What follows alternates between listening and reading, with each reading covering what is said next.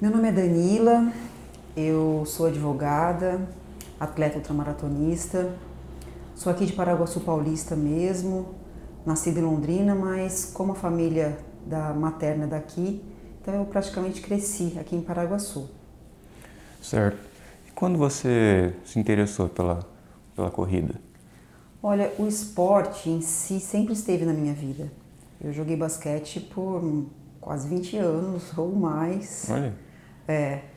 E pratiquei muitos outros esportes. Sempre gostei muito da atividade física. Então Uhum. a corrida ela esteve no meio de tudo, né? Para preparo físico, depois para perder peso, porque eu tenho um filho e na gravidez eu engordei 30 quilos. Nossa. É, in- Incha bastante, né? É, não, engordei mesmo, engordei bastante porque eu tive um problema durante a gravidez e eu É. precisei ficar parada, completamente parada, né, de repouso. Então isso me trouxe uns quilos a mais. Foi uma, uma de risco? Não chegou a ser de risco. é, eu tive uma suspeita de rubéola e mais e fiquei bastante tempo internada e mais no final, na realidade, depois que eu, que eu ganhei mesmo, a gente descobriu que foi manifestação de toxoplasmose. E o que seria? É é uma doença, aquela doença, como fala, doença do gato, né? Hum.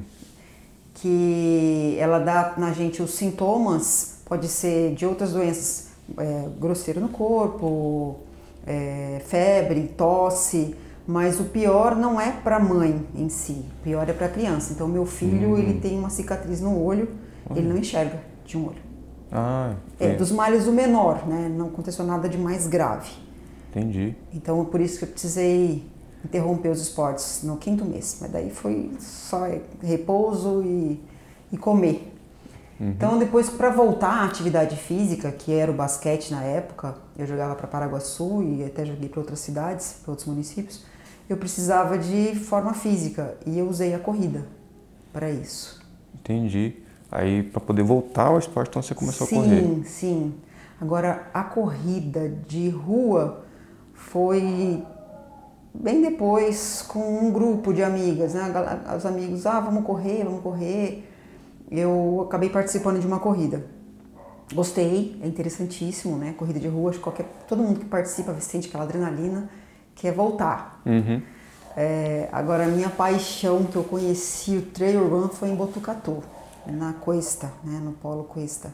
Lá é muito bonito, lá é lindo, lá é maravilhoso. É um lugar que eu sempre faço corridas, minha irmã mora lá. Ah, quando eu corri meus primeiros cinco trail, eu falei, é isso que eu quero pra mim. É o off-road, né?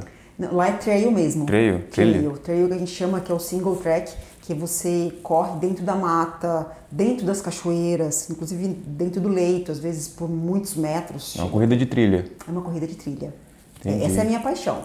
Só que é, é mais difícil. A gente tem lá em Botucatu, é, aqui na região não tem nenhuma. Nada. É, não, não favorece, né? A nossa.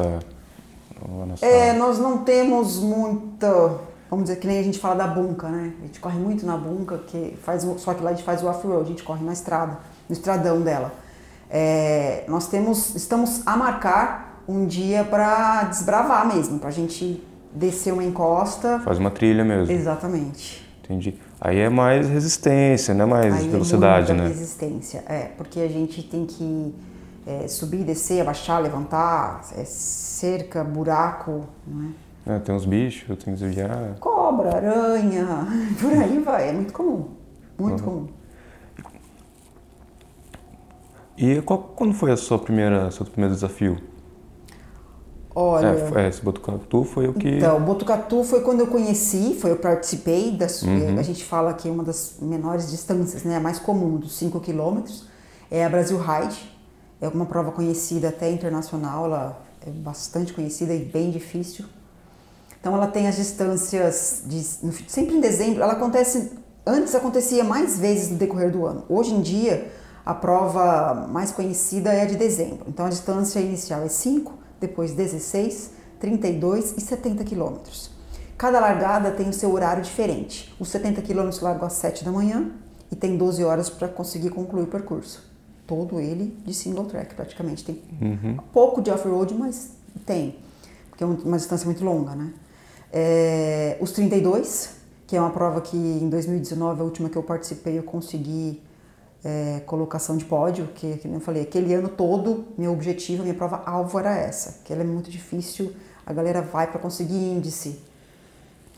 É, a de 32, que é largada às 10 da manhã, os 16 a largada às 3 da tarde e, e os 5 quilômetros com a largada às 4 da tarde. Então a gente costuma, eu costumo ir para fazer os 32 e depois eu faço os 5 junto com, com quem vai se iniciar. A gente convida sempre todo mundo. Então já fiz com a minha irmã, já fiz com uma amiga. Eu acabo fazendo no dia 37, mas é, é, o lugar lá é maravilhoso. Entendi. Aí você começou nesse dia? É, o primeiro dia dos 5 foi. Foi em 2000 que eu conheci o trail, foi em 2014. 2014 então já continua. É, eu já corria antes, como eu falei, já corria uhum. corrida de rua e resolvi conhecer. Eu sempre tive muita curiosidade, eu gosto de mato. Né? Eu sempre tive envolvida no meio do mato, fazer trilha, que a gente faz as caminhadas, né, que é o trekking. Uhum. Sempre gostei muito disso. Mas eu até então não, não conhecia, não tinha pensado em correr no meio da trilha. Então, essa foi a primeira. Após, eu comecei a fazer as provas de Botucatu, que nem falei, tinham muitas no decorrer do ano. Então eu fui para Explorer, uma prova muito boa também. E todas elas acontecem lá no Polo Cuesta e com percursos diferentes. É, e assim, as dificuldades também diferentes, porque o, o sobe e desce de montanha lá é algo inacreditável. E as cachoeiras várias também, né? Então comecei a participar de muitas, comecei a aumentar as distâncias, de 5 eu já fui para o 21. É, já, já foi o já pulão já. de uma vez, fui para o 21. No 21 eu já pulei para o 32 e a próxima que eu vou fazer lá é a de 70. Que é uma, como eu falei, é uma prova muito difícil porque ela tem tempo de corte e ela é bem dura. É, o tempo de corte é. Você vai nas etapas, né? Se não concluir a tempo, é. É, é. É que até o quilômetro, vamos dizer, a metade dela, né? O 35, é quase. Você passa pela largada dos 32. É, até então, você tem, vamos dizer assim, você sobe, sobe, sobe, sobe, a altimetria dela é de quase 2 mil, acho que dá, dá quase 3 mil quilômetros, a gente fala, né? Que nem o, Rafael ainda brinca. Pensa você subindo uma escada de 3 quilômetros, vai subindo, subindo, de forma uhum. É mais ou menos isso, só que você sobe e desce. Tem descidas que você. são técnicas, o single track tem isso também. Você precisa de. Te... Você primeiro vai e conhece. Depois você começa a ter técnica. Se você for para performance, que nem acabou acontecendo comigo, né?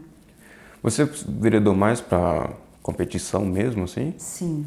Então você já vai, vai para ganhar mesmo, sangue no olho. No single track, sim. No off-road, eu, eu, a gente vai de up trail, que eu falo, que é com o grupo. Então eu ainda, eu ainda... A diferença até então do, do, do, do trail e do off-road é que o off-road ele acaba sendo uma peregrinação. Então você. É, o Rafa tá um mochilão. Isso, é. você diminui o ritmo e acaba se deparando com muita gente, muita história no meio do caminho.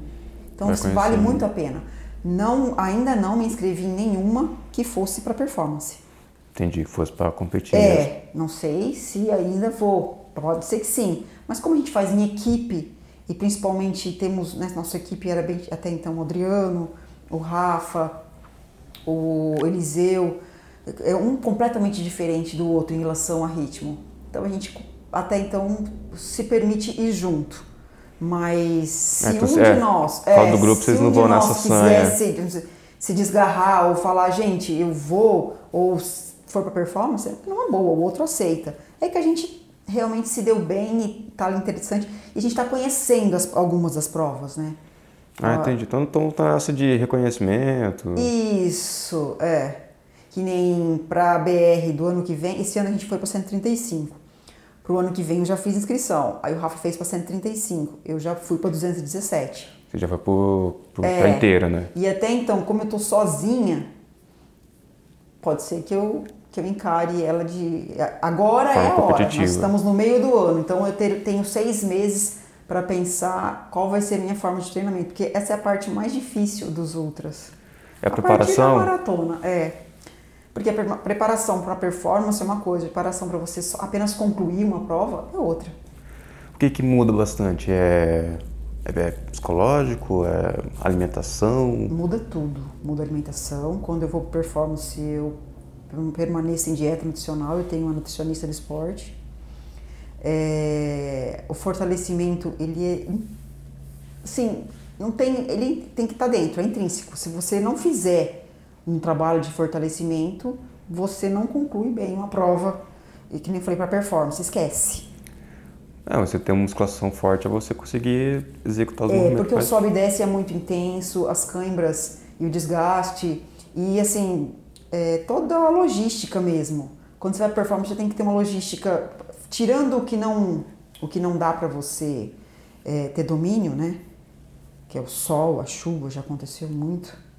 Você tem que é, treinar e fazer. Há tanto tempo parar para comer, é, ou se manter num ritmo X. É óbvio que no dia muita coisa pode acontecer e você pode amanhecer completamente diferente.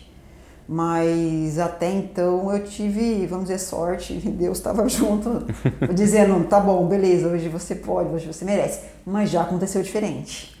Já saiu completamente já, contrário? Já, completamente. É que nem eu falo, ela é a prova mais, mais interessante que eu já fiz a mais difícil que eu já fiz, não foi a maior distância, mas foi a mais difícil, e é o meu sapo engasgado. E é uma prova que não existe mais.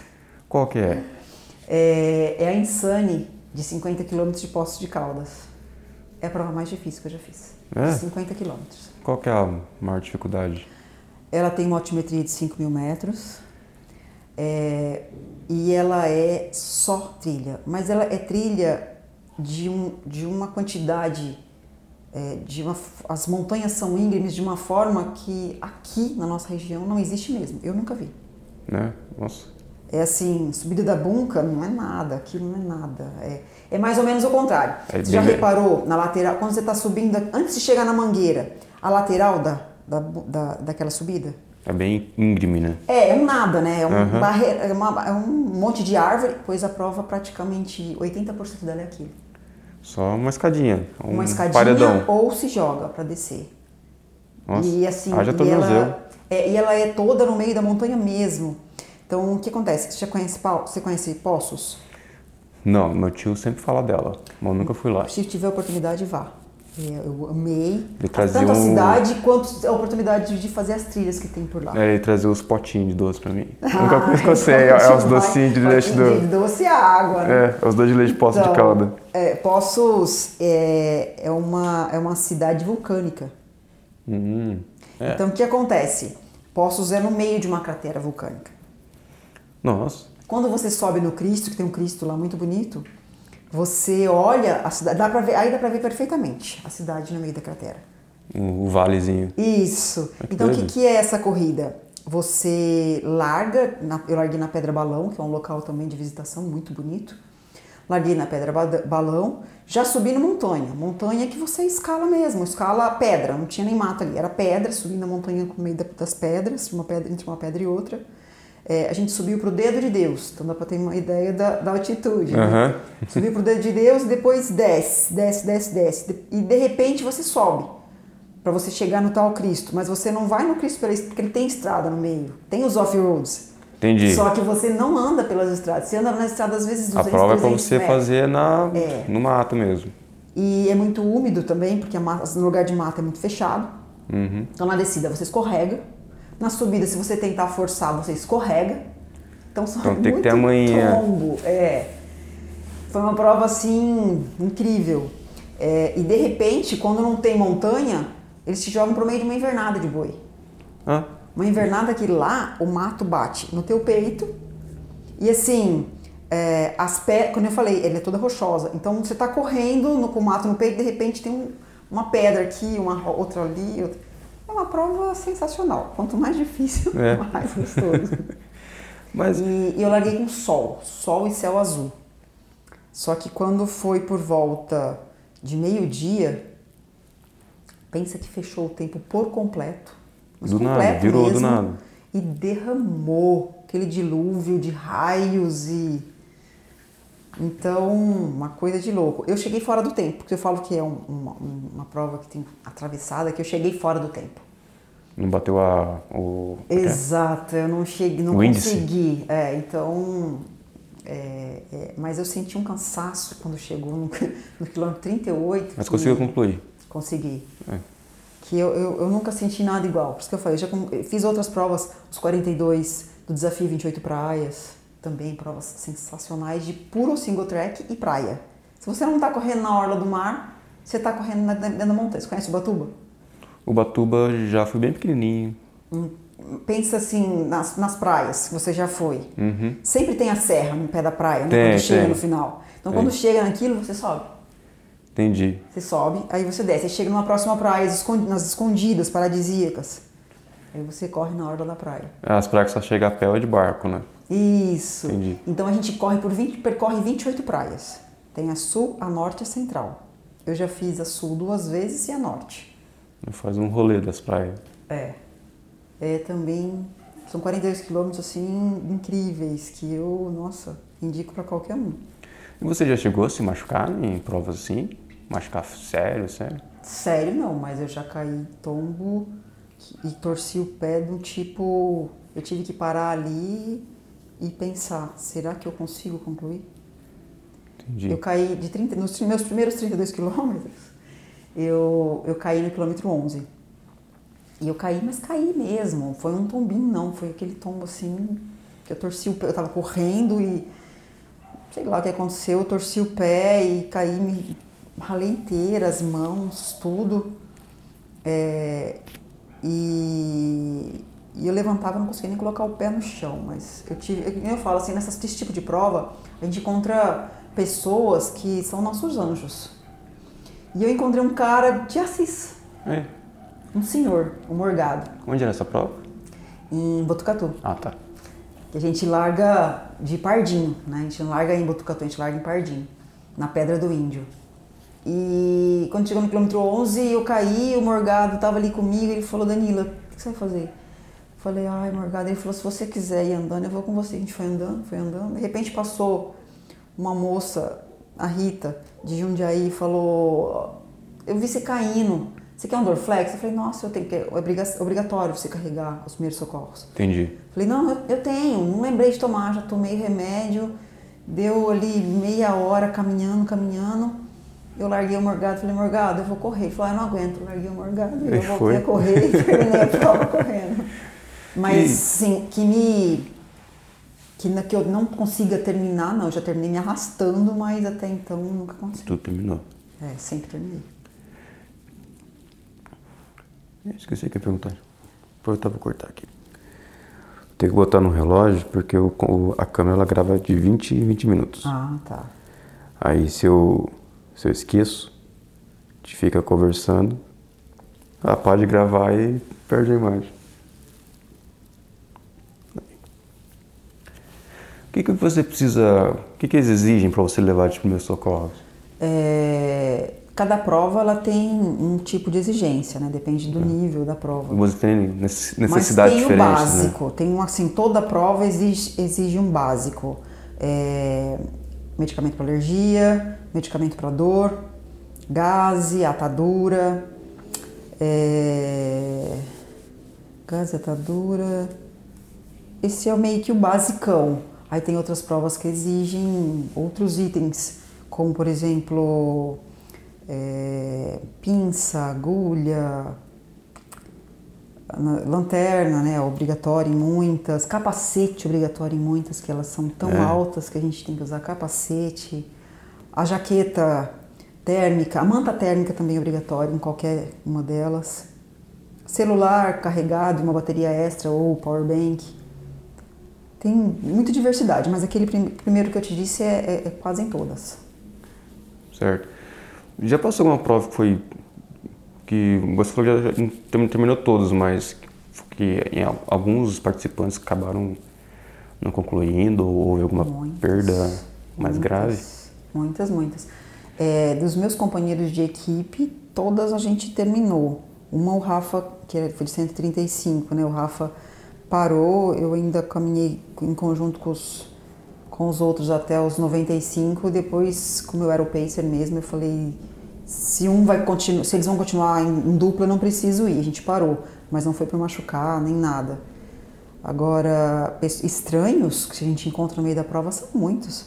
E passa mal assim é comunérrimo. Nossa. Vômito, é, diarreia, é, náusea, desmaios, já vi muito, muito, muito, muito. Já parei para socorrer, já pedi socorro, já vi muito, muito, muito. É comum. É. É porque é muito esforço, né? Principalmente na de trilha. Nas off-road é mais difícil. É, falou vai de boa, né? É, a galera da performance se esforça um pouco mais, né? E principalmente as provas mais quentes. Que o povo tem assim. É, o tabu é o sol. Nossa, o sol, o sol, o sol, né? Eu não, o sol me faz bem. De que tá solão rachando, minha performance aumenta, eu vou melhor que todo mundo. Uhum. Esfria um pouquinho pra mim é um pouco mais difícil. Eu, o frio me, me incomoda. Então, quando faz muito calor, o pessoal passa mal sim. Porque, como eu falei, o esforço da prova em si, desidratação, é, é muito comum. É, só que com o sol, o povo, como se diz, esquece por completo de água. Então, acontece demais. Já sofreu desidratação ou não? Eu já. Já. Mas, assim, sempre consegui socorrer. Nunca passei, nunca cheguei a passar mal e precisei, como eu falei, parar, ir para o hospital. Já socorrer um companheiro também, já aconteceu com a gente. É, é muito, muito comum. A desidratação você consegue, começa a perceber ela é, com o suor na roupa. Na Uhum. roupa, no boné. Você percebe que tem mais sal. Você já percebe. Ou então as mãos começam a colar muito. Você já percebe. Opa, Bicho. estou desidratando. E se não cuidar rápido, é... É. E os motivos são muitos, não é só o calor. E não é só a água. A gente perde mesmo muitos sais. É, então a gente tem como reposição a cápsula de sal. Eu não uso cápsula. Eu já usei o. uma cápsula reposi- com sal mesmo? Com sal? É, é cápsula de sal mesmo. A gente compra Nossa. cápsula de sal. é. Mas eu, eu, eu nunca, nunca senti essa necessidade. Eu uso um repositor. É, Não, não sobe a pressão quando, Hã? quando você ingere uma cápsula de sal? Não dá um... um Não, boom? Ele- a gente perde tanto sal, tanto, tanto sal que chega a ser assim uma maneira extraordinária. Eu já vi, não comigo, com o Rafa, é, a bermuda dele ficar assim completamente branca, Nossa. completamente, completamente. Então eu, eu percebo, como eu falei, eu percebo que as minhas mãos começam a colar um pouco. Aí é hora de me reidratar. Mas eu já bebo muita água normalmente. É, às vezes acontece, como eu falei, gente, precisa de uma reposição maior. Mas por água mesmo, eu bebo muita água, muita água. Entendi. É que tem algumas pessoas que já soam mais, tem... né? Tem, é. Mas como eu te disse, naquela insânia aconteceu tudo, acabou minha água. Se eu não tivesse, que algumas provas exigem, lá exigia é, hipoclorito ou então um filtro, a gente carrega, eu tenho um filtro. Aí cheguei na cachoeira, nossa, Pegou água prontinha ali. Peguei, chupava, chupava naquele negócio. É um, é um caninho que a gente para filtrar. Passa, um, passa por dentro do carvão, eu já até abri para ver como é que é. Passa pelo carvão e você chupa. Eu fiquei ali, acho que o cara que estava do meu lado falou: Nossa, isso daí. Mas às vezes acontece de acabar a sua água. E esse dia aconteceu. Por isso que eu falei: esse dia eu acho que aconteceu tudo o que tinha de acontecer numa prova. É, partindo já um pouco para o dia da prova lá, eu queria entender um pouco como que é o preparativo, como você se prepara para fazer um desafio desse. É, bom, em relação à distância, que nem eu te disse, a gente vai. é, eu, eu, em particular, eu, eu sigo a planilha, né? O Rafa é o meu professor e ele me passa uma planilha mensal, adaptável, porque muitas vezes, que nem essa semana mesmo, eu não consegui treinar ainda, por causa de trabalho. É, mas a gente tem, segue uma planilha, eu sigo também um programinha, programinha de fortalecimento. E alimentação, a gente vai treinando alimentação, vai treinando a mochila nas costas, porque isso é, é É uma que das é- piores partes. É com peso, pra né? mim é, é. Pra mim é uma das piores partes, carregar a mochila. É, Chega a pesar quanto uma mochila dessa? 30 quilos. 30 quilos? 30 quilos. Nossa, chega uma, chega uma hora que tem tanta dor no ombro que você nem lembra da perna mais. Nossa. Então é ah, trabalho de fortalecimento também, academia. Tem, tem que fazer um trabalho, isso que eu falo, tem que fazer um trabalho de fortalecimento forte e, e específico, né? Então a gente vai se preparando, vai preparando o psicológico. Eu tenho a facilidade de, de correr na esteira. E a galera não gosta, o pessoal não gosta, mas eu corro. Eu, É. eu chego a correr 3, 4, 5 horas na esteira. Porque, como mulher, é mais difícil você ir pra rua fazer um longão. Por quê? Porque eu não gosto de correr na cidade, mesmo porque pensa, você fazer 50 km na cidade. É, ficar girando em círculo. Exato, então o seu Sobe, psicológico... sobe, é, esses desce. dias eu e o Rafa nós fize- fizemos 30. Fizemos uma, uma, uma roda, uma perna de 10, que a gente brinca. Uhum. Fizemos uma perna de 10 e três pernas de 10. Eu até consigo, mas não é agradável. E é muito tempo, então eu vou para Em as 10 já estradas. circula a cidade? É. Nós fizemos um percursinho de 10, tá certinho é, o, trajeto que a gente fez lá. Você tem que abrir uma rua, virar na outra para aumentar e diminuir. Mas deu, a gente conseguiu. E é mais ou menos o círculo na volta na cidade mesmo. Saímos do Cavacame e a gente veio Panambi e tal lá por trás, tem que fazer a volta do bombeiro, blá blá blá, até na Fercom, o estádio, e deu 10. Nossa, parece que eu sou tão pequeno assim. Então, e aí pra estrada, eu vou, mas dizer que não é perigoso é mentira. Né? É, tem, temos históricos É. recentes aí, né? Vários Tem, acidentes É já. perigoso. Assim, quanto a carro, né, trânsito, nem tanto. Mas você encontra mau alimento, você encontra pessoa Ah, mal tá. intencionada. E é, é a realidade, entendeu? Então não adianta a gente falar assim, ah, direitos iguais, mulher é igual. E... Tanto que, que nem o Eliseu. Só tá na ele- rua, né? é, o Eliseu também pensa assim como eu, muitas vezes. Ele todo, quase toda sexta-feira ele faz um longão. O Eliseu é, ele é coisa de louco mesmo. Ele vai. é. Ele, ele fala a quilometragem dele é muito maior que a nossa. Ele, às vezes ele até tá cansado na prova porque ele correu demais Aí. nos treinos. Mas ele sai para correr nas estradas e ele fala: ah, eu queria ir pro meio do mato, igual a gente gosta. Mas eu vou pra estrada porque na estrada, pelo menos, tá todo mundo me vendo. Se acontecer alguma coisa, eu consigo ligar. Enfim, é ainda é mais né? seguro, né? É. Então eu acabo fazendo a mesma coisa, mas ele é mais difícil. Aí eu opto pela esteira. É seguro, não oferece a mesma resistência e tudo mais, mas. É, porque a esteira é reto, né? É, até Você não tem variedade de terreno é, isso, terreno, vem, porque você até coloca ela, na, ela rampa nela, mas não é a mesma coisa. Então eu acabo treinando muito na esteira. Mas isso nunca me atrapalhou, não. Imagino que tem que trabalhar bastante o tornozelo, né? Bastante. São trabalhos específicos também no fortalecimento. É, porque eu vejo, geralmente, quem começa a mexer, começa, começa a, a brincar com esporte, algum esporte novo, a primeira coisa que ela ferra é o tornozelo. É, eu já tive tendinopatia, né, nos dois tendões. Meus dois tendões. O é tendão de comum. Aquiles. De É, os dois tendões inflamados. O que curou, fiz fortalecimento, fiz tinha que fazer, faço fisioterapia semanalmente também, é, independente de lesão, faço para prevenir mesmo. Uhum. Mas o que curou, o ozônio. Ozônio? O ozônio, Ozônio o gás? o gás. Como que você passou? É, eles, ele é aplicado com agulha, né? Tem uma fisioterapeuta também que faz a tipo de Ah. Então aplicação. é ozônio em forma líquida. É.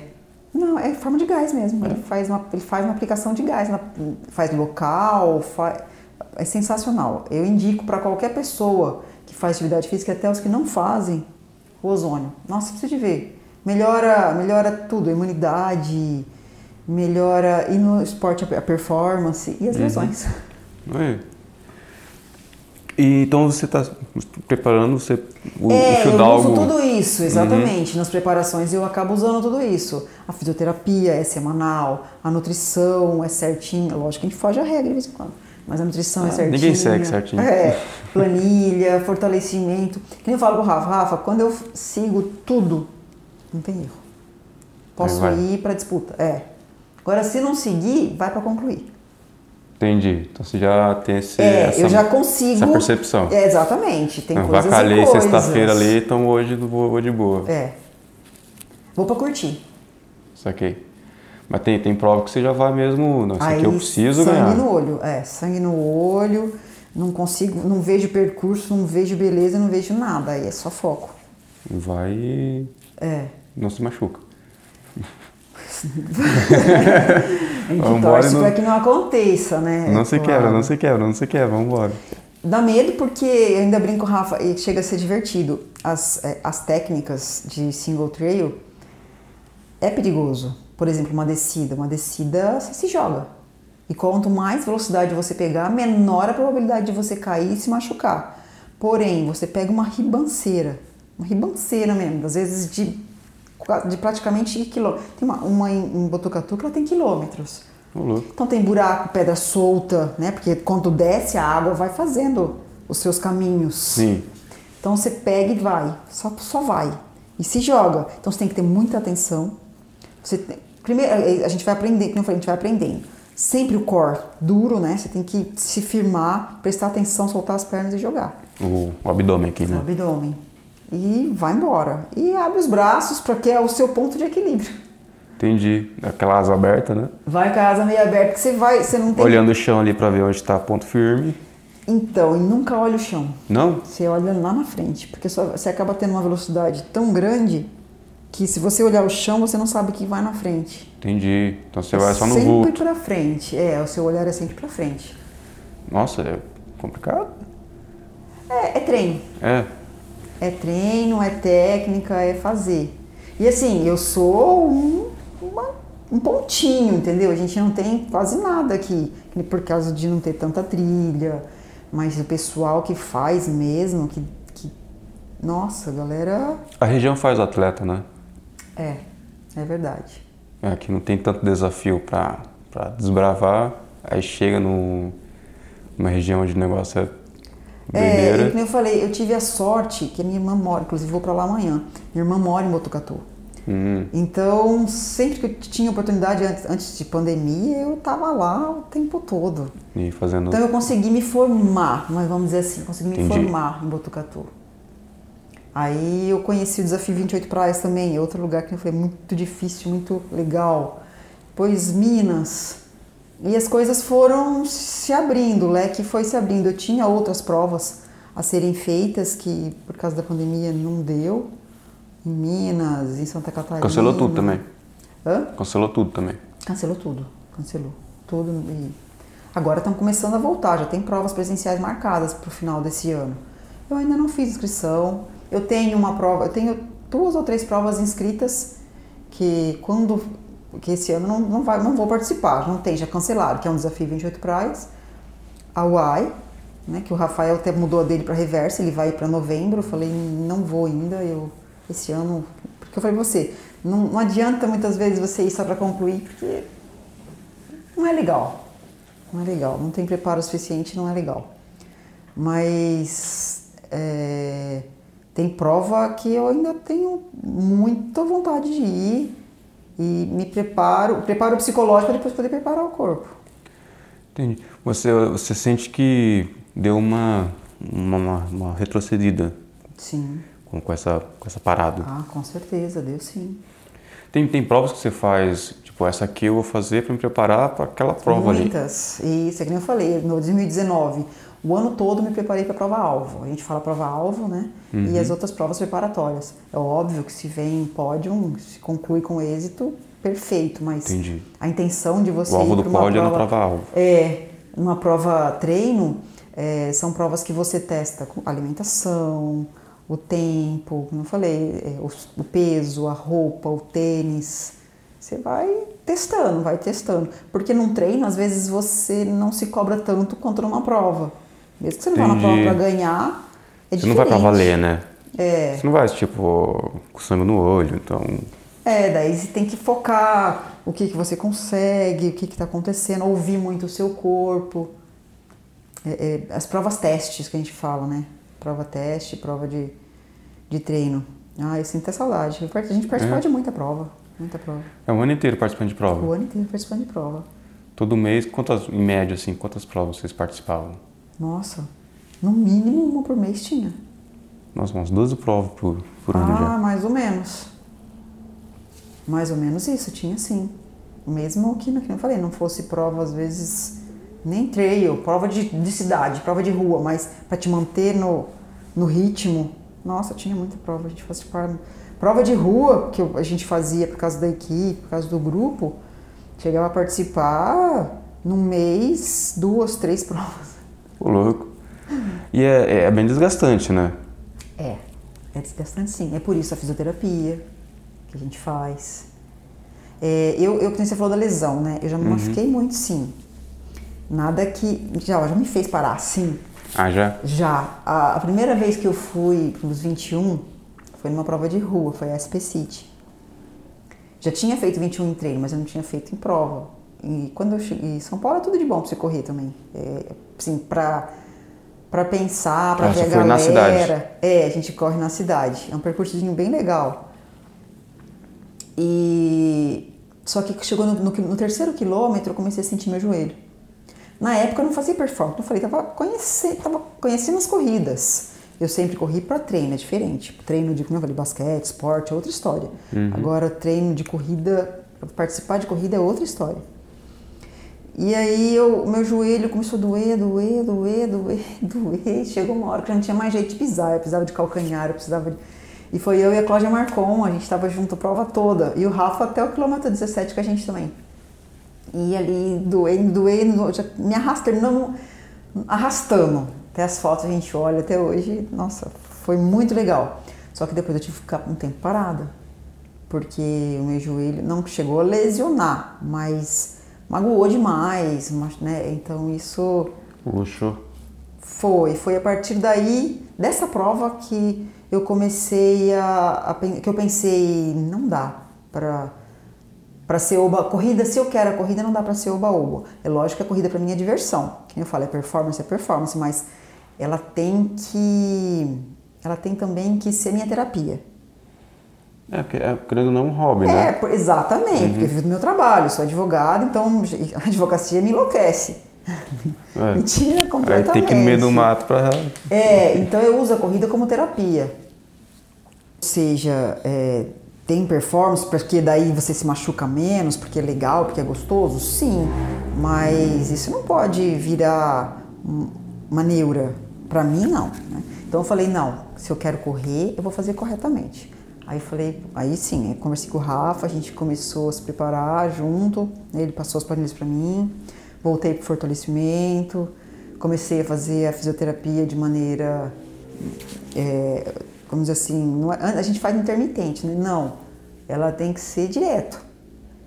Porque você vai prevenir o seu corpo. Entendi. É muito legal. É, eu lembro que eu trabalhava numa agência em, em Assis, aí lá eles começaram a trazer um quiroprata para todo mundo. Toda segunda-feira ele ia lá dava um, um peteleco nas costas. Aí ele comentava que a quiropraxia não, não é para endireitar quem está torto. É para consertar. Não é para consertar, é para evitar que você vai entortar, né? É. A fisioterapia é o mesmo esquema, é, para você não evitar que isso. o joelho enche. E no dia da prova lá, é, vocês se programaram. O, o, o, Rafa comentou que era um caminho diferente. Quando é um caminho novo, assim, é, é um caminho diferente, não foi? É, eu e ele já tínhamos feito aquele percurso. O Eliseu nunca tinha feito. Ah, é, tá. Há mais ou menos um mês atrás, eu e ele tínhamos feito parte do percurso que a gente não conhecia antes. Ah, mas inteiro primeira vez? Inteiro foi a primeira vez. Entendi. E quando é uma primeira prova assim que você nunca conheceu o lugar, como que você vai na sorte? Vai na sorte. É. É bem, é bem interessante. Como eu falei, os desafios 28 praias, quando eu fui pela primeira vez, tanto o sul quanto o norte, é, foi assim, era uma surpresa atrás da outra. Tanto, a Insane, nunca imaginei daquele jeito, né? Foi quando me apresentou aquilo, fiquei de cara. É surpre uma surpresa atrás da outra. E você, com a experiência, você vai aprendendo que você não larga uma prova hum, que nem louco, né? Que nem, que nem você soltou Já o boi. sai a mil, né? É. é. soltou a boiada. Não. Você tem que Imagino ser que é a tendência para quem está começando, né? Você tem que ser esperto, inteligente, ouve o corpo, percebe o solo. É, mesmo que você não conheça as melhores provas, melhor, praticamente todas, elas soltam a altimetria antes. Então eles soltam no site o percurso, porque a gente, principalmente as mais longas, uhum. eles soltam no site a, o GPX, né, que é um programinha, e você consegue analisar. Então você não sabe, não viveu aquilo na pele, você não sabe como é, se é mata fechado ou não, mas você consegue ter uma ideia. por quilometragem principalmente. Então você sabe, por exemplo, que no quilômetro 5 tem um morro de não sei quantos metros. Se você estudar o GPX, você consegue não ir no escuro. É, eu acredito que com, com o tempo você já começa a pegar uma experiência. Aqui vai ter mais ou menos um terreno assim. É.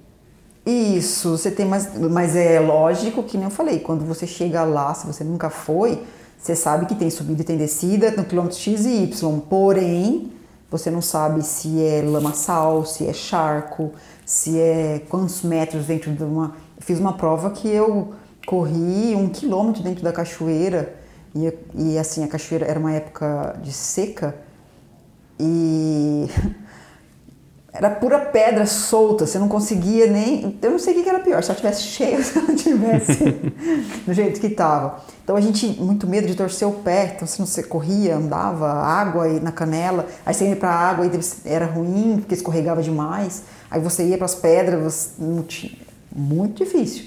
Então você só sabe isso vivendo. Mas como eu falei, quando você tem um pouquinho mais de, de bagagem, né, que a gente vai aprendendo, você vai conseguindo lidar com isso. E foi interessante essa questão falando de bagagem, porque a minha primeira corrida dos cinco, chega uma hora, um lugar, um trechinho, que você corre na linha do trem. Eu nunca tinha corrido. Não? Não. E aí... Eu... Nem aqui? Não, nem aqui. Nunca tinha corrido. Correr, porque eu pensava, correr na linha do trem pra quê, né? É. Mas enfim. Cheio né? de madeirinha, Cheguei... tem que ficar acertando é, a madeirinha. Bem... E assim, e é um lugar que você corre no trem, inclusive com ponte, e o trem passa lá. Assim, Nossa! É. Já aconteceu a gente ter que parar para esperar o trem passar, uma das minhas provas. É, então... você tá no meio da ponte. Hã? Você tá no meio da ponte, o trem tá passando. Dá muito medo, você fica ali e a ponte tem umas valas, você prendeu o pé. Então eu tava correndo ali. Aí veio uma colega assim do meu lado, falou assim: Ó, oh, você já fez essa prova? Eu falei: Não, primeira vez. Ela falou: Não corre não. Agora é a hora de você ir mais devagar. É tudo espaçadinho, né? É, então um são toques que você, como eu falei, a bagagem te dá. Você, eu que nem louca lá a primeira vez estava correndo. Não, ali no meu lugar. Você pode se machucar, uma lesão à toa. Uhum. Entendeu? Você vai aprendendo coisas que, com o tempo, é, nas, da, de praia, chega a hora que você caminha, você corre horas no mangue. Chega, digo horas porque são quilômetros. Aconteceu mesmo no norte. Uma, a maré subiu antes da hora, é, deixou um charco, então você estava dentro do mar, corria praticamente dentro do mangue ali no mar. A hora que baixou a maré, você estava no charco. A galera perdeu tênis horrores. Nossa. É porque entrava. Engole, é, né? Então ali que, que adianta você fazer esforço, você tentar correr? Não, hora de você caminhar mesmo, com cuidado. O objetivo é passar, né? É. Então é muita coisa que vai acontecendo que a gente tem para contar de uma prova diferente da outra, assim, é bem legal. Você já, vocês já rodaram o Brasil inteiro fazendo prova ou não, mais uma regionalzinha? Ainda não. Por enquanto foram algumas provas de Minas, em vários lugares, é, Paraná, também não muitos lugares. Eu, eu acho que eu, vou, eu pretendo, estou pretendendo fazer uma prova em Cascavel.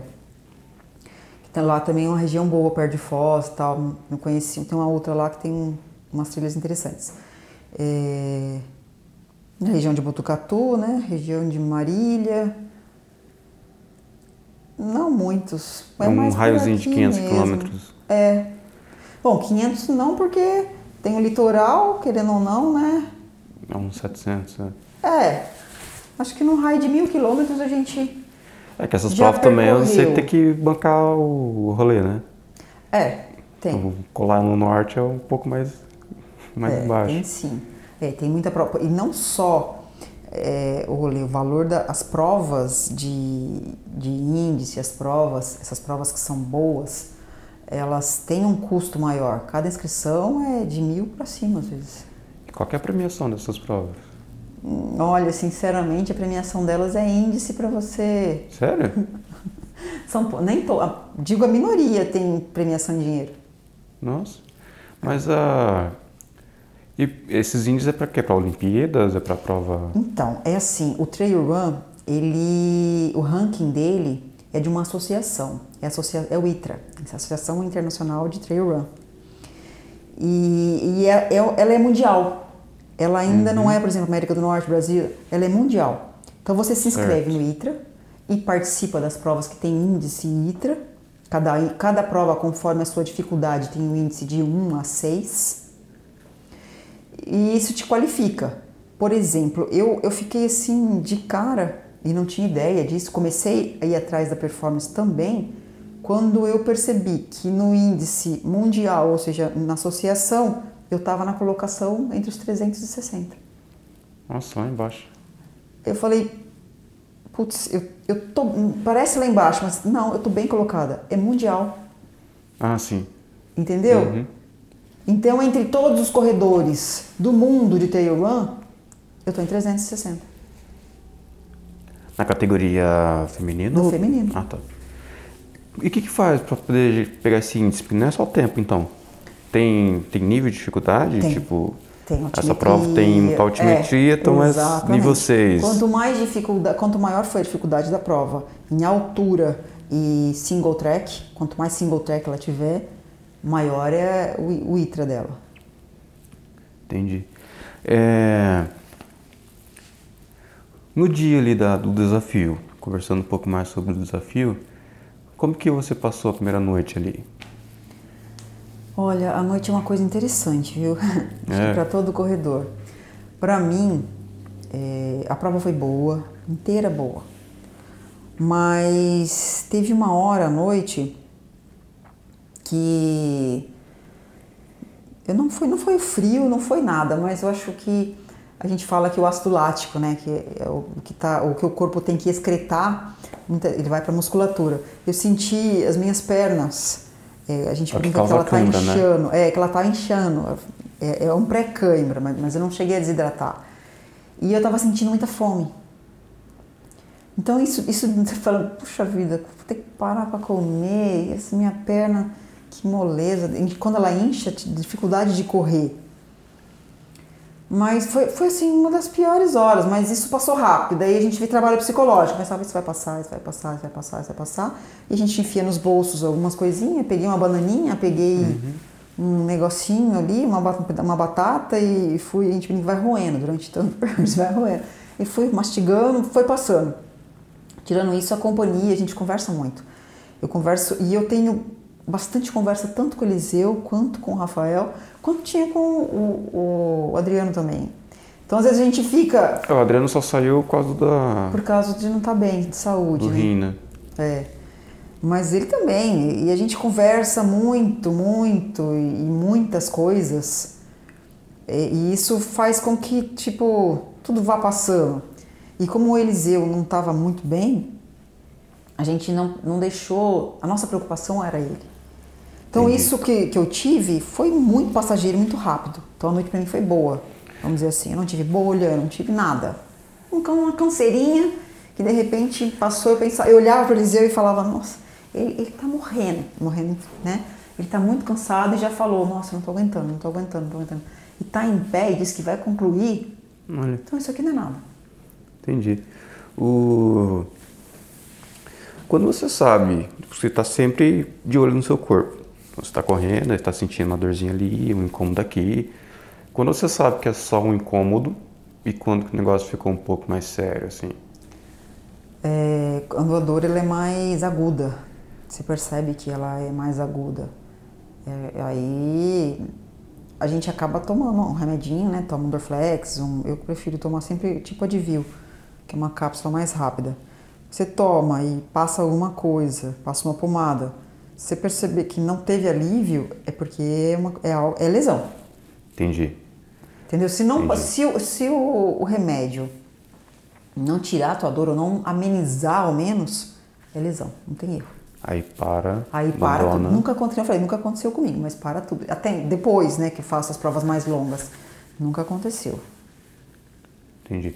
Aí continuando a prova lá do- durante a noite, o único como você teve foi na musculação. Foi, a minha musculatura da coxa, mas depois logo passou. O caminho ali foi tranquilo, tava. Foi, foi tranquilo. A gente tava frio, mas não tava insuportável. Ao contrário, tava bem tranquilo pra mim. O frio não me atrapalhou, nem precisei colocar jaqueta. É, foi, foi. Tava começando essa onda de frio, né? É, então assim, a hora que a gente saía do meio do mato, vamos dizer, que não tinha nenhuma cana plantada, aí vinha aquele ventão, assim.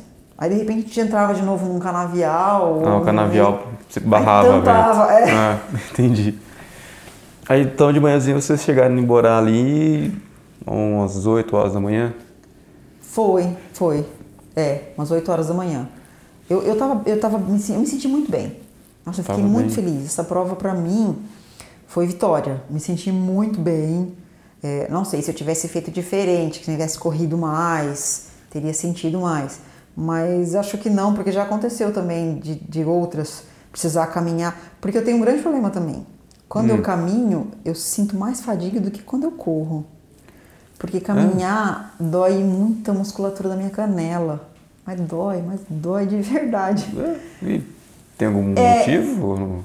Eu acho que como a gente dá ênfase na corrida, não habitua a musculatura para o esforço de Exato. caminhada? é. Porque eu treino muito sozinha, a gente treina junto às vezes, às vezes aos finais de semana, mas normalmente eu treino sozinha. Então quando você treina sozinho, você se cobra mais, você caminha pouquíssimas vezes, né? Você corre mesmo, você mais treina.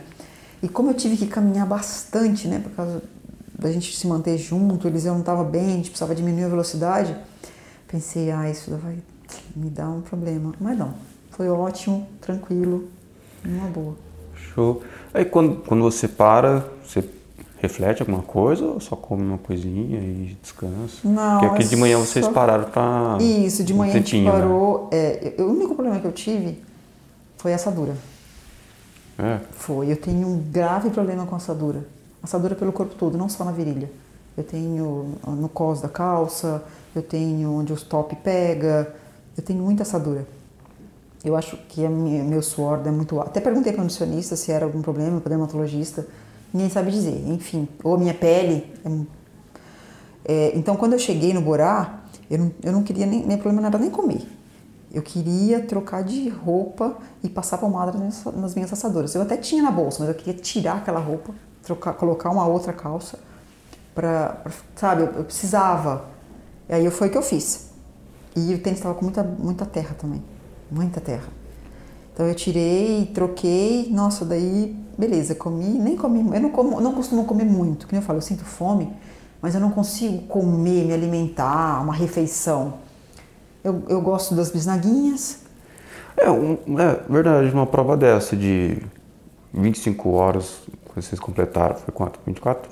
deu 22 e pouquinho. 22 horas de, de como você tem que, É. teoricamente, almoçar e jantar. O que vocês comem nesses. Então, eu não tenho esse costume, né, de almoçar e jantar. eu fica igual, acabo preferindo mesmo uns lanchinhos, pequenos lanchinhos. Igual a batata, é, umas bisnaguinhas. Eu tomo whey, né, do suplemento. Eu não consigo me alimentar muito, não. Meu estômago não aceita e o meu corpo também não reage legal se eu me alimentar. Se eu comer, se eu sentar, nem já vi, um, comer um marmitex, não consigo. Não. Não. Mas tem galera que leva, então. Mo- Ah, manda muito. um arroz feijão ali. Oxi! Nosso grupo mesmo, a galera bate forte. eu não consigo. É. Então Aí- eu, me, eu me programo para isso, entendeu? Como eu falei, eu faço isso nos treinos e na prova também. Então eu, eu penso, tal quilômetro, isso, aquilo, aquele outro. Quando é só mochila, né? A gente leva um monte de coisinha que pô, o estômago pode não querer. Mas é sempre de pouquinho. A gente leva mais para dividir, mas é sempre um pouquinho. Entendi. Por isso que o nutricionista tem que ser bem particular, né? Tem. Cada Não dá um. pra pegar uma tabela na de internet. jeito nenhum. Eu, tive, um- eu tinha um problema gastrointestinal muito sério. Eu saía pra fazer longo, dor na barriga, tinha dor na barriga e depois eu tinha diarreia. Não tinha erro, eu tinha sempre que parar. Gente, já sabe, eu tenho que parar, tinha que carregar. A gente já carrega o papel por vida, né? Mas tinha que carregar, e aquela dor. Não descobri o que, que era, já fazia dieta. Mas tinha vira descobri. amigo já, né? Um dia aconteceu em prova, um dia aconteceu em prova, foi constrangedor, foi horrível. Quase morri, porque até então eu sempre tinha segurado mas aquele dia. Ah, Nossa, mudou. Londrina, meu Deus do céu. Já aconteceu de tudo em prova. e, e até que a gente acertou. Eu, eu tenho uma certa intolerância ao amendoim.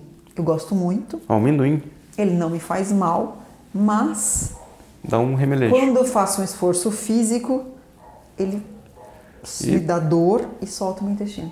Mas por quê? Tenho alguma.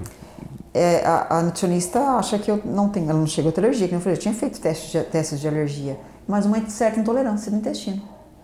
Mas tem, assim, a enzima exata do... do... Não, é, só, na hora. só na hora. Isso é que era pior. Tava Nossa. bem, normal, começa a correr. Chega no quilômetro 10, 11, 12, ah... Aí dá ruim. Dava. Hoje não tenho mais, que a gente descobriu, era o amendoim. Pois tentamos até, que eu falei, eu gosto muito. A famosa pasta de amendoim, a galera come, né? Pra mim não adiantou, não. Tudo que é derivado de amendoim tem que cortar. E eu gosto, gosto bastante. Então hoje em dia todo mundo já sabe, ah, Dan não gosta de amendoim, ah, Dan não come amendoim. Não é que não gosta, é que não pode. Hum, faz legal. Né? Mas durante a semana, assim, você come? Tranquilo. Não. Não? Parou? Tirou? Período de, então, quando eu tô assim, sem prova de boa, no baúba, eu como. Ah, tá. Mas quando eu tô focada, não. Aí a dieta limpa mesmo, né? Eu falei, saio da dieta um pouquinho, mas não com coisas que me façam mal.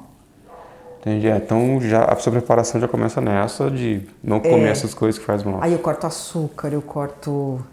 É, prática, é uma dieta limpa mesmo, é comida, vamos dizer assim. É comida e suplementação.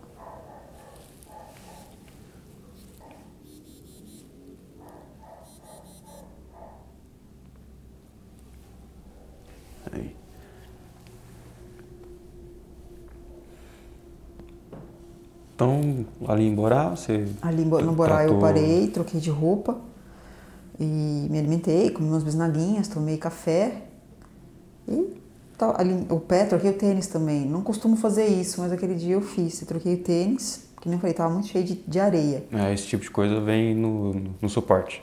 É, no carro. veio no suporte. Quando são provas que a gente não tem o suporte, o apoio, quando chega em ponto de apoio, se você fez a logística da prova, você tem a oportunidade de, de ter deixado com organização uma drop bag, né, uma bolsa, com possíveis coisas que você queira trocar, inclusive um tênis, uma roupa. E, mas como a gente ali tinha suporte, ali eu troquei de roupa, me alimentei, troquei tênis e tava nova, vamos, vamos embora. Entendi. Aí então começou a partir pro é, aí nós fomos pra bunca. Que é, o, que é o, a, a subida. É. Na bunker eu até, como eu falei, precisava correr um pouco, porque passei a noite quase toda mais caminhando. Tava, ah, eu tava precisando correr. Aí como eu, o Rafa na, sentiu um pouco... começa a pedir, começou, né? É, aí o Rafa tava meio de boa e preferiu caminhar, falei, então ele ficou com o Eliseu. É isso que a gente tenta fazer, nunca deixar ninguém sozinho para trás. Uhum. Para frente sim, para frente se a pessoa quiser ir, dá, né? Como eu falei, esticar as pernas, vai. Mas para trás sozinho não. Então eu saí, fui correr, fui espairecer. Entendi. Ah, foi complicadinha a subida ou não? Mais de boa? Porque Olha, eu vi que você, você deu uma pegada é, a mais. Isso, ali na bunca, eu já, a gente já está tão acostumada, que nem você falou, não é mais surpresa. Uhum. Então a gente já sabe onde tem que ir, ir, dar mais uma pegada ou não. É lógico que tem subida ali que você não vai subir ela inteira correndo. E não precisa, é um desgaste desnecessário. Isso é questão de inteligência também. Aí eu uso a técnica da alavanquinha, né? Que é técnica também de subida muito forte. É, aquela que cê, É, que você apoia, você usa a alavanquinha. Eu prefiro ela do que os bastões. Porque o bastão depois você tem que ou guardar ou carregar e isso me incomoda muito. É, o Rafa aproveitou porque tava com suporte, né? Então é, pega no carro e segue. É, mas já usei ele em corrida e ele me atrapalha bastante. Uhum. Então eu prefiro é, Tem que se virar com o corpo me virar ali mesmo. com meu, com é, com meu, uma belezinha. Ah, a biomecânica ali resolve. Nossa, é tranquilo. Então ali foi de boa para mim. Foi o lugar que eu corri legal, tanto na ida quanto na volta. Você chega a estudar bastante teoricamente como funciona o corpo, biomecânica, nutrição? Eu sou curiosa. É? É, eu sou bem curiosa. Então você estuda bastante. É, não digo bastante, mas pelo menos para ter uma ideia do que eu estou fazendo, do que as pessoas me pedem, me, me instruem a fazer, eu, eu, eu estudo sim, eu procuro saber o que, que é. E eu, desde um sempre, gostei de musculação. Então eu sei qual, é, qual músculo é o que, para que serve, como faz e quando qual eu preciso. ser fortalecido. É, e isso me dá um suporte até mesmo para poder, como você falou, estudar o corpo, dar uma. Quando é, eu, tô, eu ouvi uma palestra de uma fisioterapeuta ou de alguém que está instruindo com termos mais técnicos, eu consigo entender. Entendi. E qual o, o que pega mais, assim, em termos de biomecânica mesmo, de movimentação, de equilíbrio, essas coisas, o que, que pega mais na, na, na corrida? Na corrida? É. é a corrida a gente não para para per, perceber isso, mas uma musculatura das mais importantes e que a gente não quer trabalhar, não gosta, a mulher faz porque fica empinadinho, é o bumbum. Ah, os glúteos. glúteos. Os glúteos são de extrema importância. Praticamente toda a biomecânica da corrida, ele depende muito do glúteo, porque é o máximo, médio, mínimo. É. é. Então, a corrida você vai fazer uma alavanca com a sua perna. E isso é o glúteo. Lógico, quadríceps, femoral também, mas você precisa para dar essa, para fazer essa alavanca, porque a passada ela não vai para frente, a passada ela corre para trás. Então você vai erguer, né? Quando só que você está caindo, é biomecânico, seu corpo está sempre caindo. Sim. Para você não deixar ele cair, você vai colocar a perna para frente. Então é o que você falou, é biomecânico, você não vai deixar ele cair. Você coloca, mas já dando um impulso para trás. E esse impulso também Aí é o é o glúteo que puxa. É, e assim vai. É, nunca imaginaria que era. Eu sei disso porque eu fiz uma. É, eu, eu, até precisei, porque eu tinha uma deficiência muito grande, uma dor muito grande no quadril. É nem no quadril, é entre o fêmur e o, e o quadril, assim. Aí eu fiz uma avaliação no Instituto Trata de Marília. E lá no instituto eles te colocam um, para correr numa esteira e uma máquina, ela é bem legal, bem interessante. É. É, ela vai te analisando, não, é, a, ela consegue ver seus ossos, sabe? A musculatura e os ossos, é mais ou menos isso. E, e deu, sim, bingo. Musculatura do glúteo toda enfraquecida. Era glúteo e panturrilha. Ah, você, você tem que trabalhar. É, a partir daí eu comecei a ter ideia e o cara explicou o que eu falei, como eu, né, eu consegui entender e, e, é bem isso. Você, a biomecânica da corrida é essa. Sempre quando alguém está do meu lado, fala, tem que falar, ah, como é que corre, né? Eu falo, correr é deixar seu corpo cair. Deita, deixa o corpo cair e a passada não vai deixar ele realmente Nem, cair. Não tanto também. é, é, porque não a inclinação do corpo, né? Mas é tudo isso com o tempo. Porque todo mundo pensa que correr cada vez jogar a perna mais para frente, né? Para frente, para frente. E isso daí machuca o seu joelho. Ah, e sobrecarrega o seu joelho. É. E o joelho é o mais fraco, né, por assim dizer. Isso. Então a biomecânica da corrida é essa, você bate sempre com médio, o interessante é que seja médio pé, mas é óbvio que cada pessoa corre de um jeito. Tudo isso você treina para fazer dessa maneira. É, eu dei uma pesquisada, tem uns que gostam de é, tem o peito, a ponta é, do pé, peito isso, do pé. ponta, médio e retro, né? Que é o calcanhar. E a gente, mas eu, eu corria de retropé, eu corria de calcanhar. Entendi. E não Aí sobrecarrega eu aprendi, o calcanhar? Era quando meu joelho doía, ah, quando eu tive tá. problemas no joelho. Tudo isso eu fui descobrindo. Mas isso é, isso é, é norma? Tipo, se você correr com, com calcanhar, você vai sobre, sobrecarregar o joelho? Ou é era o seu caso? Norma. É, é meio que norma, é. Entendi. Então é mais na pontinha do pé, mas meio, meio, meio da Meio, porque a pontinha ela também sobrecarrega a sua panturrilha e os tendões. Então assim, a gente vai passando... É um equilíbrio. É, a gente vai passando no decorrer do tempo por todas as microlesões até chegar a, a uma correta. Se você não tem, é lógico, é, uma pessoa que tem um professor, um treinador do lado, desde o início, é outra história. Não estamos falando do professor Evandro ensinando os uhum. alunos dele, né? É a gente que está como hobby correndo. Mas é, é isso aí, você vai aprendendo aos poucos até chegar no que está certo. É, eu, eu, tinha, eu tenho a mania de correr na ponta do pé, até mesmo que eu não gosto muito de fazer o barulho. O Rafa corre na ponta do pé. É, eu não gosto de fazer o barulho, me incomoda o, é, o barulho da passada. Tec, é, né? Aí eu tento fazer bem suavinho. Eu sou meio... A, meu apelido numa agência em Marília era pé de veludo, porque eu ia bem... Bem leve. bem assim.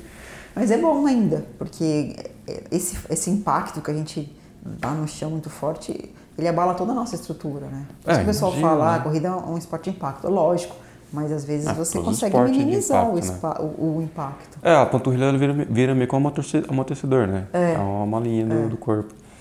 E continuando a nossa, nossa subida ali, depois da, da subida que você subiu, vocês param para dar aquela pausa, o que, que você geralmente come mesmo para recuperar?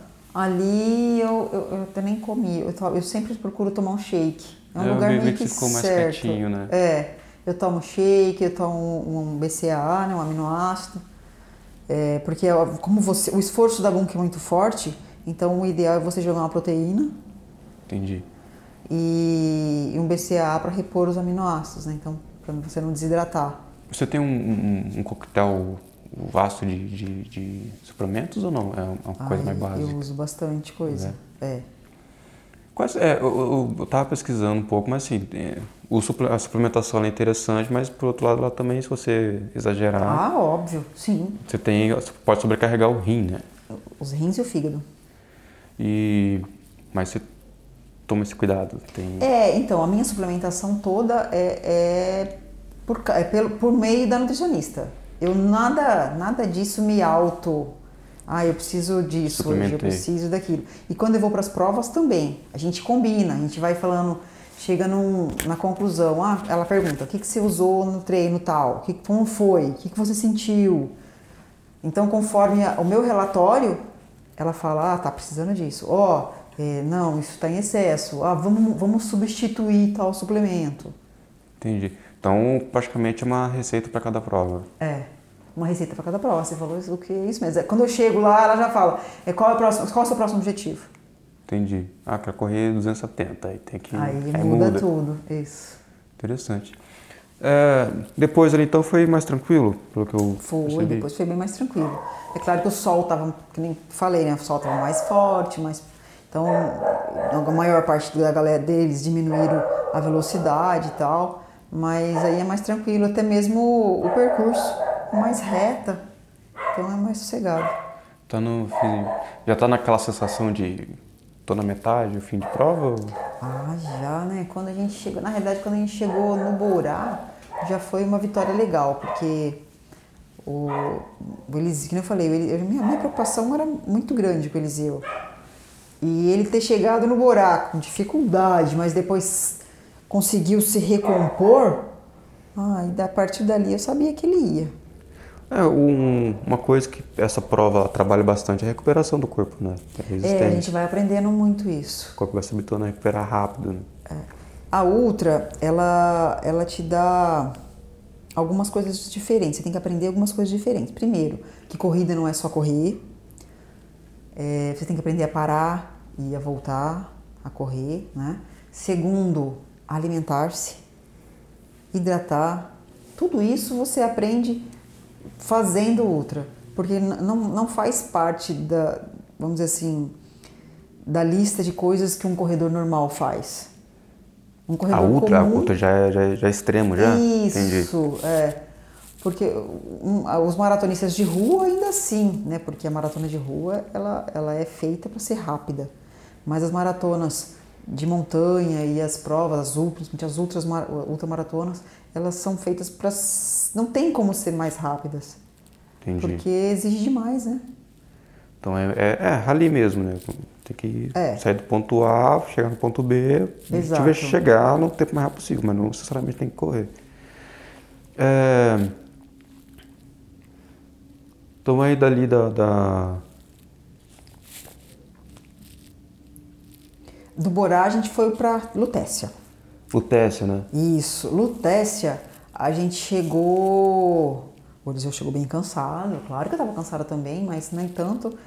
É, Lutécia a gente se reidratou, tomei Gatorade, ele também, comi, comi alguma coisinha assim com a minha mãe. Aí a hora, acho que o refresco da galera ali foi o, foi o apoio, o pessoal de fora que chegou. Veio a minha mãe, minha avó, Aí, meu pai. Foi uma galera. É, Entendi. Meu pai apareceu ali, a Josi e o Ortiz estão sempre com a gente. Inclusive, depois disso, a Josi e o Ortiz continuou com a gente até o final. É, vira um eventozinho Isso família. Isso aí é um combustível. É. Um combustível pra gente. Então, nós saímos de Lutécia é, correndo. E nós terminamos a prova correndo sem parar praticamente, já mesmo. sem andar. Olha, o Eliseu também foi no pique. O Eliseu também, eu tentei permanecer o tempo todo assim com ele, tipo, né, meio acompanhando, de, mais devagarinho e tal. Mas ele me surpreendeu muito, porque é, a gente tinha é, mais, mais os, os, quilômetros né, de Lutécia até ali para Nossa, o Eliseu me surpreendeu, de verdade. Porque nós terminamos correndo, todos nós, eu, ele e o Rafael. Então, o objetivo da prova foi concluído, que era recuperar mesmo, né? Exato, por isso que eu falei que foi uma vitória.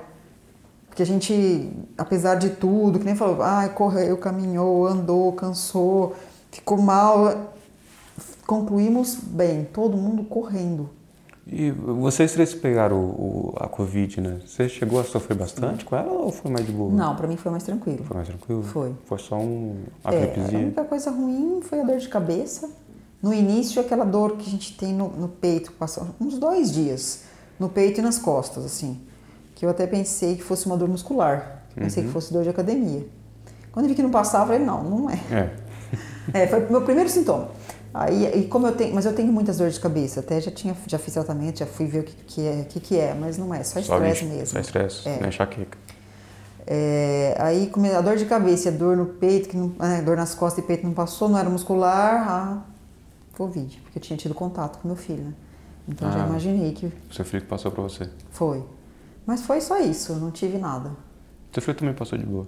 Também, graças a Deus. Mas foi. e eu- só que minha musculatura eu percebi que não era a mesma depois. Deu uma retraidinha.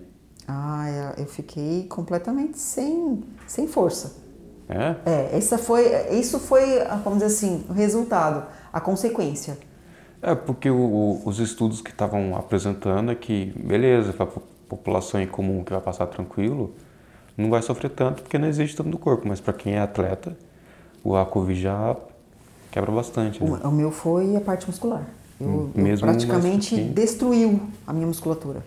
Eu voltei assim para musculação sem força, eu voltei a correr, eu não tinha força para correr. E eu falei pro Rafa, eu falei, Rafa, eu até tenho pulmão, eu tenho respiração, eu respiro, mas eu não tenho força.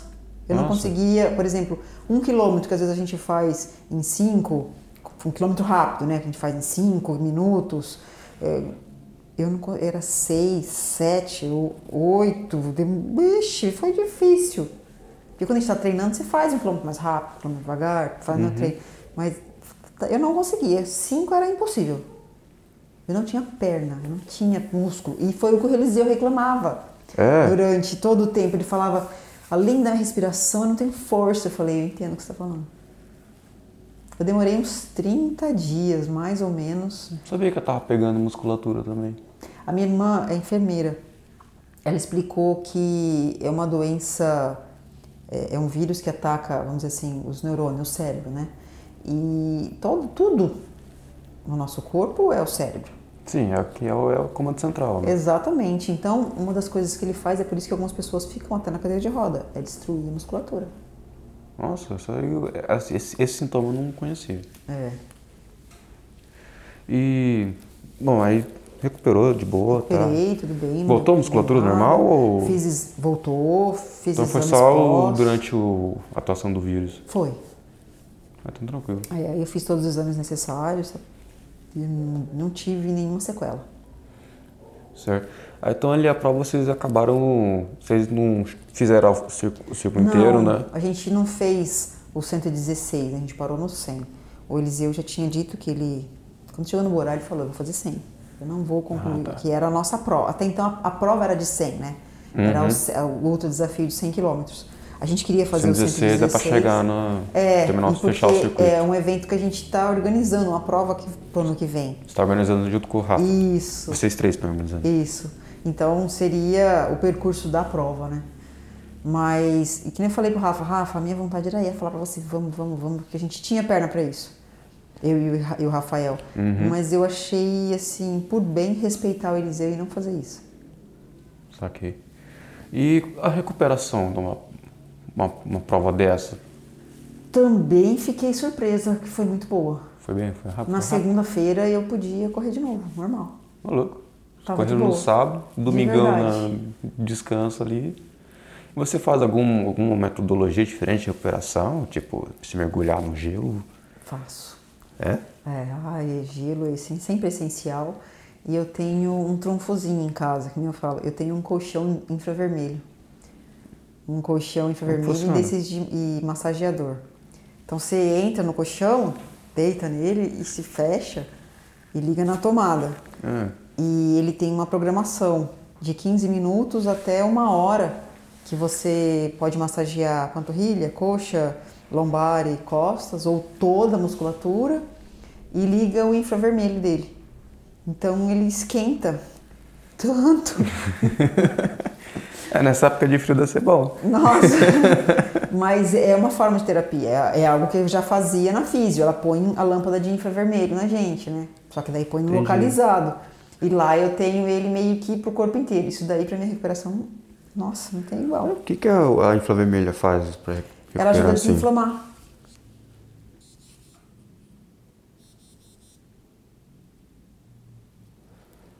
Então ela ajuda na... na- É, o infravermelho, assim como o gelo, é, é, é anti-inflamatório, ele ajuda no processo de desinflamação.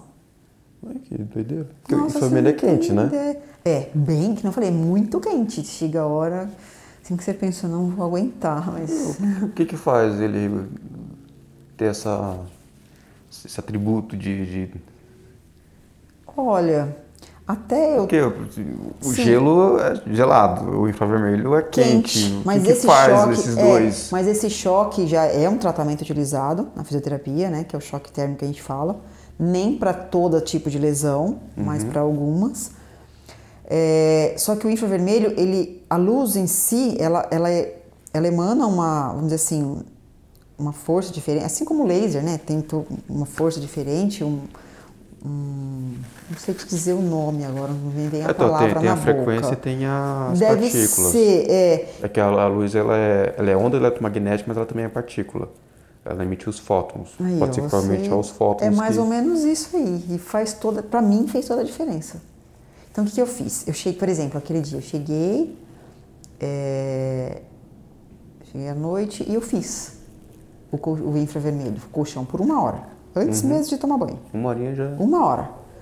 Fiz e depois fui pro banho e fui me alimentar e tal. Tava de boa. No domingo fiz de novo. Na segunda-feira, tava boa pra Novo. correr. Aí é, facilita. É, pra mim, como eu falei, pra mim Mas só o serviu, infra, o mas gelo não é você- receita. Hã? O, o gelo você não, não usa muito. O gelo eu uso, é, agora no inverno é um pouco mais difícil, né? É. Mas, no, mas no verão eu acabo usando sim. Que eu falei, mas o, o ozônio me ajudou muito nessa parte. Eu acabava de correr, já deixava, antes de correr eu já deixava um balde lotado de gelo. Quando eu voltava, eu enfiava minhas pernas até aqui assim no, gelo, no balde de gelo. Porque minha pior parte sempre foi da canela para baixo. É? É. Sobrecarrega bastante, panturrilha. Sim, era o joelho e canela para baixo. Principalmente os meus tendões. Meus tendões eu não podia relar. Não podia relar. Era uma inflamação assim. é, quando eu uma vez eu cheguei aí no ortopedista, ele falou assim: se você não parar agora um tempinho, você- ele vai arrebentar. De tão desfiado que ele tá. Louco. Mas o ozônio resolveu isso. Então o gelo acabou ficando mais uma lesão De lado, específica. Ou no calor eu faço, se, eu puder fazer para o corpo inteiro, uma coisa assim. Porque é mais difícil você encontrar, como a gente falou, uma banheira de gelo. É, a gente não- aqui no Brasil, principalmente, a gente não tem, man- tem costume de colocar banheiro em casa, né? É. Eu até é, cheguei a cogitar, ainda falei, falei, Rafa, vou comprar aqueles. É, não é um balde, aqui, é embalagem de veneno, eu acho, né? Que ela é grande assim. Ah, E ele tem tampa. Eu falei, eu compro um daquele, deixo com água, com cloro, vou colocando cloro como se fosse piscina, não vai estragar a água nem cheirar mal. E vou colocando, coloco o gelo, enfim, a água tá lá guardada e eu posso Aqueles fazer. baldão azul?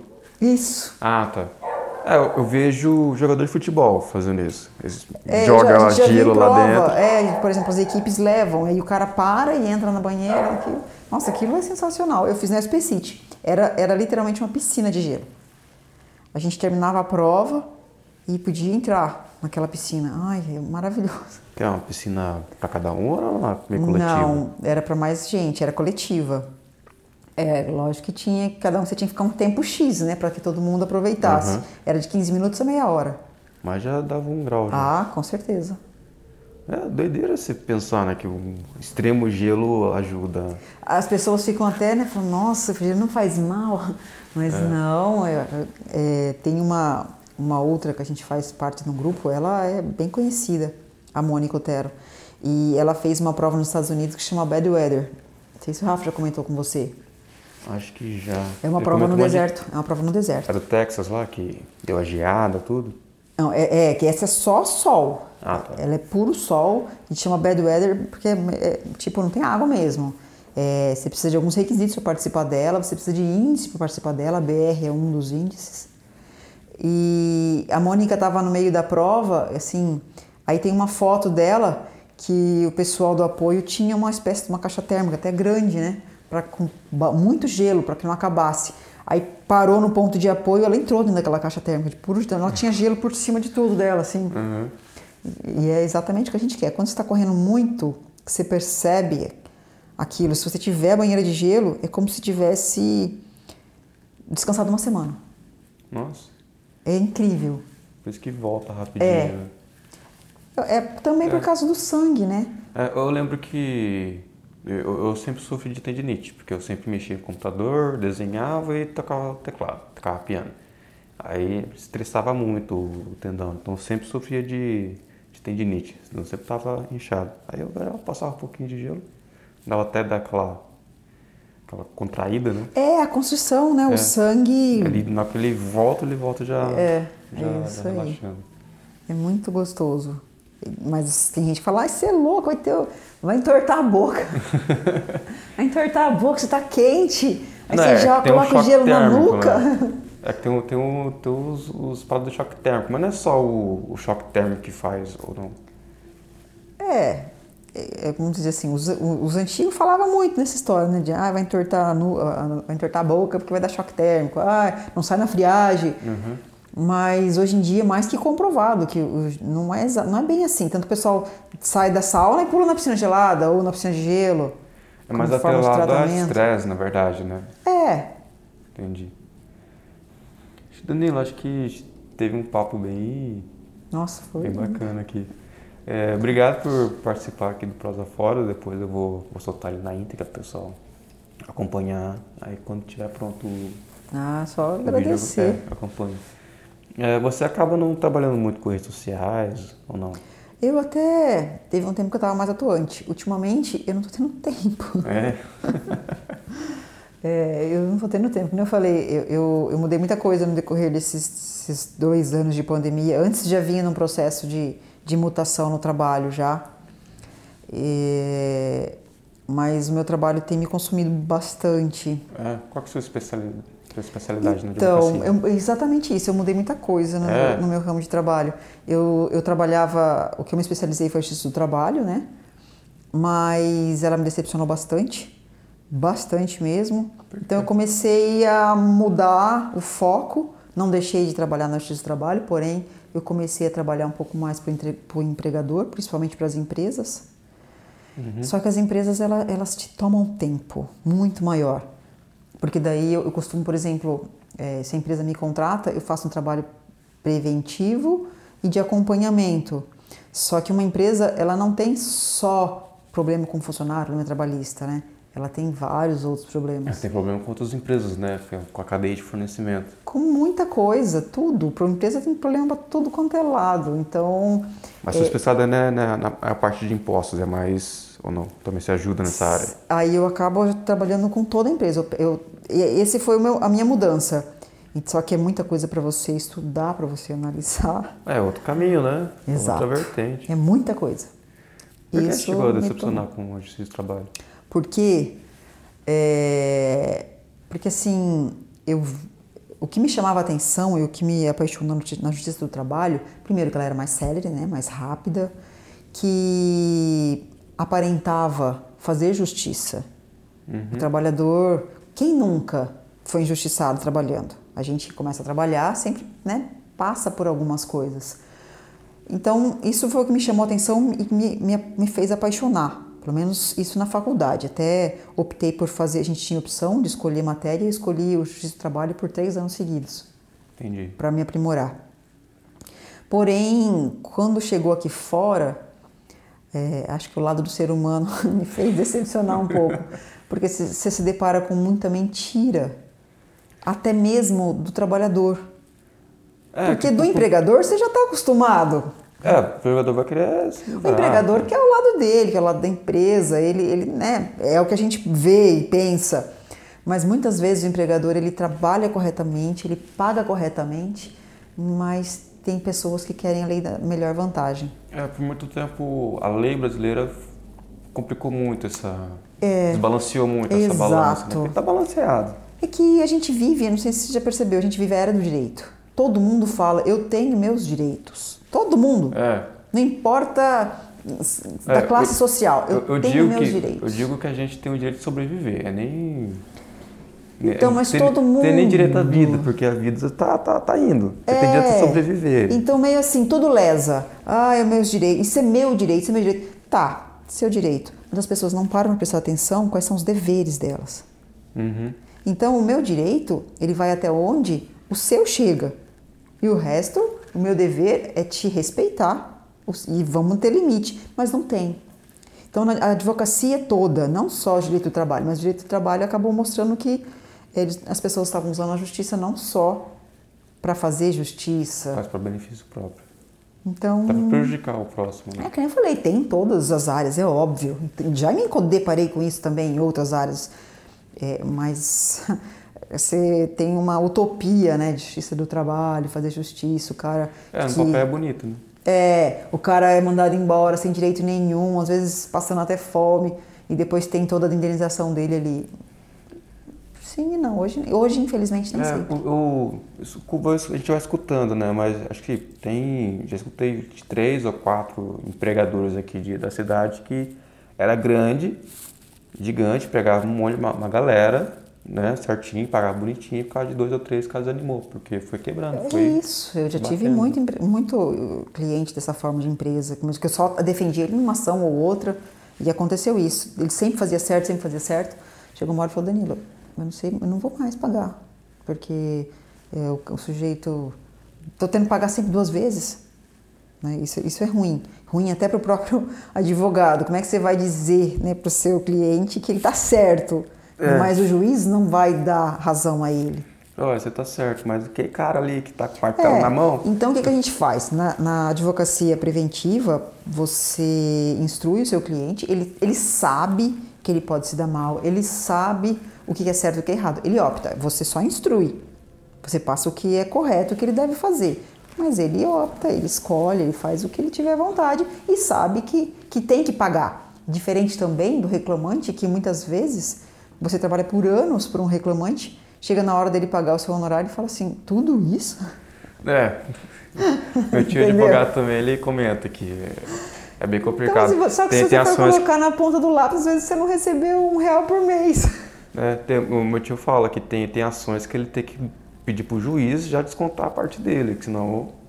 Exato. Geralmente quando é de, de herança, coisas, ou de é, rolo jurídico, é. aí ele fala assim, não, juiz, por favor, tira a minha parte. então foi isso que fez com que eu mudasse, como eu falei, porque pelo menos a empresa ela sabe que ela tem que pagar um advogado. Uhum. Ela sabe que para mover tudo aquilo ela precisa de ajuda. Precisa de um contador, precisa de um advogado, precisa. Né? Ela precisa. Já bota na conta, né? É. Então, dá mais dor de cabeça, te dá mais trabalho, mas aí pra, eu, eu preferi. E como o pessoal faz para te achar? Então, é... Você atende mais fechado, assim? Eu até, até atualmente eu tô um pouco, eu estava um pouco mais fechada porque eu estava, eu estava com um trabalho que não estava dando conta. Eu estava uhum. trabalhando meio que dia e noite. Agora eu estou mais tranquila. Agora, vamos dizer assim, estou aberta caso outros clientes precisem, eu, eu já estou aberta a propostas, a análise. Eu tenho um escritório, escritório na 7 de setembro, número 816. É. Mas eu atualmente só atendo por agendamento. Só na agenda? É. Porque não adianta, o ideal da advocacia para você, que nem eu falei, rica não vou ficar, nem quero, e aí é gosto né? muito de correr, prefiro, preciso treinar para correr, uhum. então eu preciso adequar os tempos, né? Preciso me, me organizar na minha agenda, na minha, na minha rotina. Tempo para família, tem filho, tem neto. E eu, antes eu só trabalhava, trabalhava, trabalhava, trabalhava, não tinha tempo para nada, não tinha tempo para meu médico, não tinha tempo para acompanhar nada. Aí eu pensei, vale a pena. Quando eu colocava na ponta do lápis, eu ia ver, tipo, não vale a pena. Então, às vezes eu prefiro ter menos, não ser tanto, mas ter paz. É, é o equilíbrio, né? Esses dias eu estava estudando o Ikigai, já ouviu falar? Não. O Ikigai é uma filosofia japonesa, é uma ilhazinha. O Japão são um conglomerado de ilhas. Aí tem um pedacinho lá que, que, eles, que é, acho que é o, é, é o é o país, é o pedaço né, da, do planeta que é onde o pessoal vive mais. Uhum. Então passa dos 105 anos. Então a maioria da população passa dos 105 anos. Aí eles, eles seguem essa filosofia do Ikigai, que é você encontrar o equilíbrio entre o que você precisa pagar, o que você precisa trabalhar para pagar essas contas e o que você precisa fazer para você curtir a vida ali. Sim. Então, aí é, é, esse equilíbrio de você não só ficar habituado no trabalho, mas também olhar para você. É, isso daí é uma filosofia que eu, eu busco há algum tempo. É, é óbvio que a gente nem sempre, nem a gente fala, né? Tem coisas que fogem ao nosso controle, acontecem e tudo. E, e se perde todo, toda a bagunça. Vem essa parte. É, não vai ser linear, eu gosto né? muito de meditar. É. É. Gosto de meditar, eu gosto de yoga, eu gosto de parar ali, de acordar cedo e refletir eu comigo mesmo, eu gosto de estudar a Bíblia. Enfim, eu preciso desse momento para manter o meu equilíbrio, porque coisas ruins vão acontecer sempre, você querendo ou não, assim como coisas boas também. Mas se você procurar manter equilibrado, se você procurar é, encarar, mesmo o que acontece de ruim, pensando é um aprendizado, vai passar, ah, é, é muito diferente. É, é, chega, você recebe aquilo de maneira diferente. É que a meditação é você parar e dar aquela olhada macro, né? olhar de longe é, fora, que tá acontecendo. a respiração. Eu faço muito isso, por exemplo, antes de audiência, antes de qualquer coisa. Então o bicho tá pegando, tá pegando fogo, para tudo, respira. Eu, eu cheguei nesse ponto hoje em dia. Eu consigo, no meio de tudo e todos, parar tudo. Dá aquela relaxada. E dar uma. É, opa, se reorganiza. É, isso daí para mim. Esfriar o sangue, né? Faz toda a diferença. Show. Danila, Obrigado pelo papo. Acho que emendou até um papo de advocacia aí. Pois é. é. E é isso. É, você não tem muita rede social, mas depois coloque na descrição. Mas, né, é, mas eu, eu, é, eu, tenho o Insta, né? Que, que, eu, que, você compartilha mais as suas corridas. Isso, é o Insta, tem o Face, eu, eu uso menos, mas agora está mais ligado, né? Até uhum. tenho o Twitter, mas praticamente não tweeto. É, tem que ficar falando. Eu, é, eu costumo é te falar, falar, Twitter pra mim não serve. Então, eu, eu fiz um blog. É, é, é, bebezinho, sabe? Mas como eu falei, o que, às vezes eu começo, eu tenho muito rascunho nesse meu blog. Uhum. Porque eu começo a fazer, chega na hora de juntar uma foto, para tudo, não deu tempo, acaba não voltando, não deu tempo, não deu tempo, não deu tempo. Enfim, eu tenho um blog, pretendo dar continuidade a ele. É coisa simples, é, é conversa, é isso que nós estamos fazendo aqui. É Sim. papo é papo de café, que nem eu falo, eu gosto muito de café. Então é papo de sentar é um café. Então eu falo de corrida e falo mais coisa de, de coisa boa mesmo e das experiências, porque não adianta nada você jogar na rede social para criticar, né? Começa a falar de coisa ruim, não adianta. Então o ideal é você jogar o que, o que é bom, o que você faz, e se você não tá legal, também não precisa mostrar para ninguém. Show. Então eu vou deixar no link, depois você me manda os links, eu deixo na, descrição. Legal, isso. Aí o pessoal acessa o seu blog e o seu Instagram e Facebook. Show. Show? Danilo, muito obrigado. Eu que agradeço. Nossa, só tenho a agradecer. É nóis. Valeu.